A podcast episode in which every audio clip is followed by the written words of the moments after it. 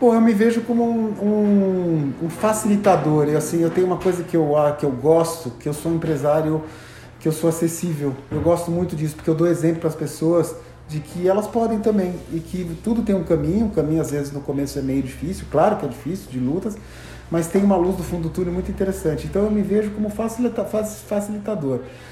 Falando em Caíto Maia, eu sou uma pessoa que gosto de estar próximo de pessoas. O que me incentiva e o meu, meu gosto que eu tenho hoje, o que me dá tesão é trabalhar junto com pessoas.